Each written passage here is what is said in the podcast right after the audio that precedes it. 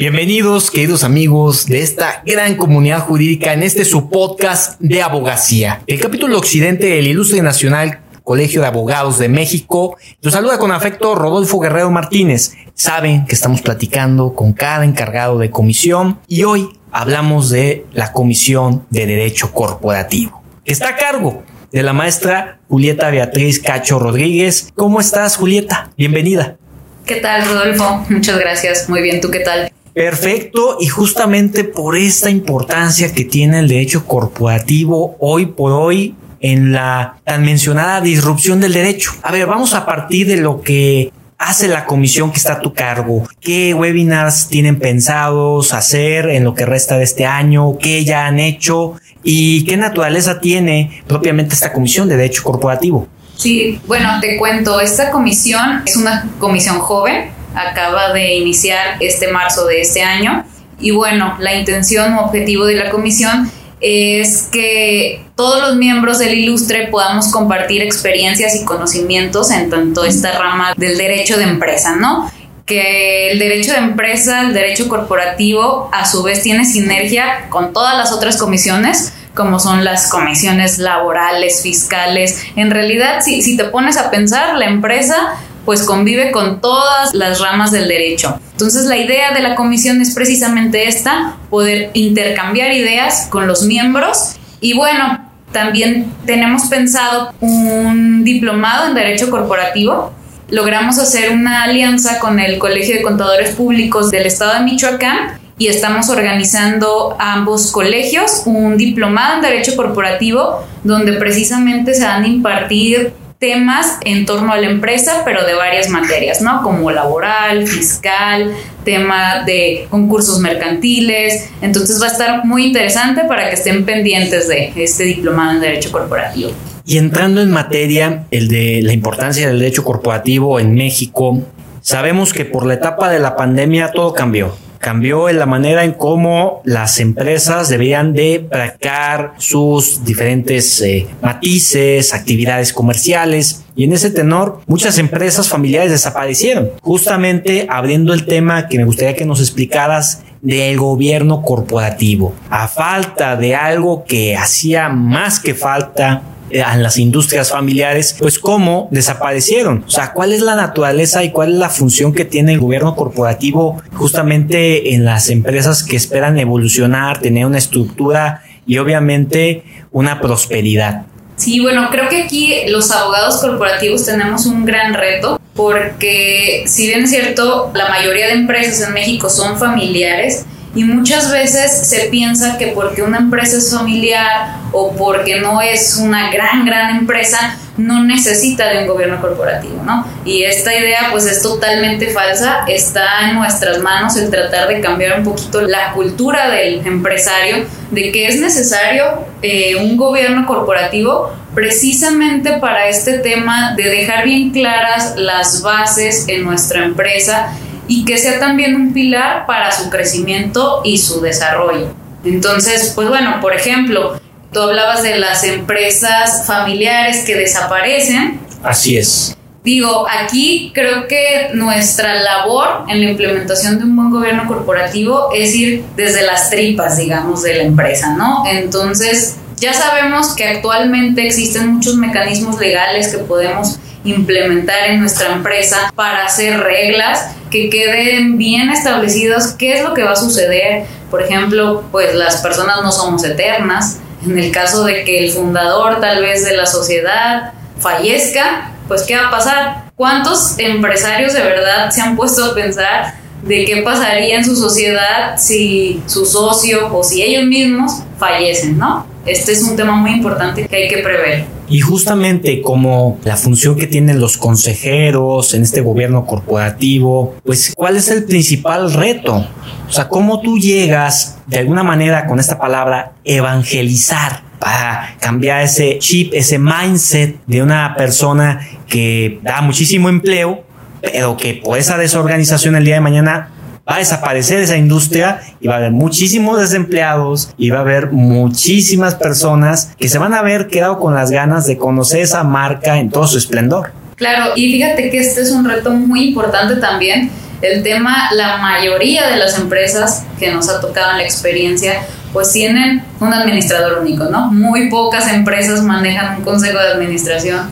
Y normalmente el accionista mayoritario es el administrador único, es el director y es el todólogo de la empresa. Y este, esto es lo que venía diciendo, es un tema de cultura. Hay que llevarlos un poco, acompañarlos paso a paso a ir cambiando este chip de que el empresario quiera tener todo el control. Va a ser muy complicado que entres a una empresa y que digas, bueno, vamos a tener ya un consejo de administración, tú vas a soltar todo el control, etcétera. Entonces, aquí viene también la chamba de nosotros como abogados corporativos de irlos llevando, a lo mejor les propones primero un consejo consultivo, que vayan un poquito soltando, soltando, hasta que logres ahora sí una institucionalización de la empresa. Sí, y justamente uno de los siguientes pasos sería ver también el estado, ¿no? El estado de la empresa. Porque, a ver, hay muchas empresas que tienen deuda, créditos que solicitaron. Entonces, todo eso, ¿cuál es la recomendación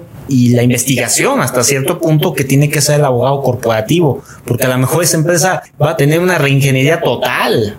Claro, y digo, el abogado corporativo precisamente, por ejemplo, lo vemos ahorita con el tema de moda que es lo de la reforma de subcontratación. Aquí las empresas pues se van a tener que reinventar, vas a tener que hacer una auditoría legal de un modelo de negocio, de cómo está tu estatuto, cómo está tu objeto, cómo están tus contratos, cómo llevas la relación, porque es bien común que cuando tú te metes como abogado corporativo a hacer una auditoría legal o due diligence, pues ves que en realidad el tema de los contratos sí los tienen en papel muy bonito, pero nada tiene que ver con la operación real de la empresa. Y es ahí donde nosotros tenemos que entrar a diseñar unos buenos contratos que reflejen la realidad de la operación de la empresa y es ahí donde nosotros también tenemos que ir acompañando y haciendo consciente al empresario de la importancia. Muchas veces no le damos la importancia, los empresarios no le dan importancia a este tema de tener su documentación corporativa en orden.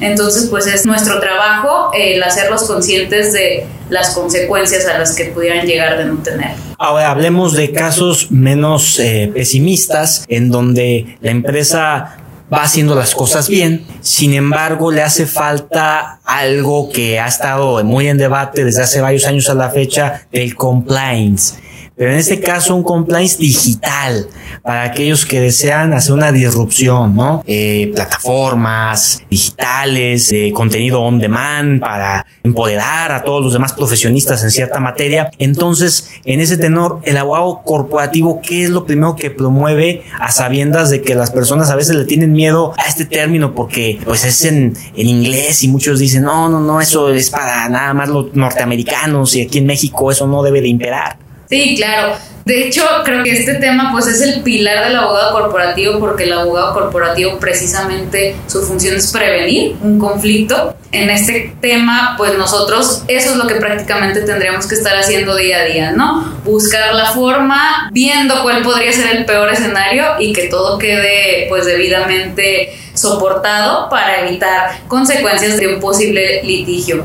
Ahora con las tecnologías, como bien dices, pues ya se facilitan mucho las cosas. Entonces, a lo que yo los invitaría si, si es a no tenerle miedo ni a la tecnología, ni al compliance, porque esto al final de cuentas es, a lo mejor al inicio en que implementas un sistema, pues sí te va a llevar tiempo, te va a llevar esfuerzo, pero al final de cuentas el saber cuáles son tus riesgos, tenerlos bien mapeados, tenerlos pues que seas consciente de ellos, te va a dar muchísima tranquilidad y esos son los beneficios de tener un buen sistema de compliance en una empresa.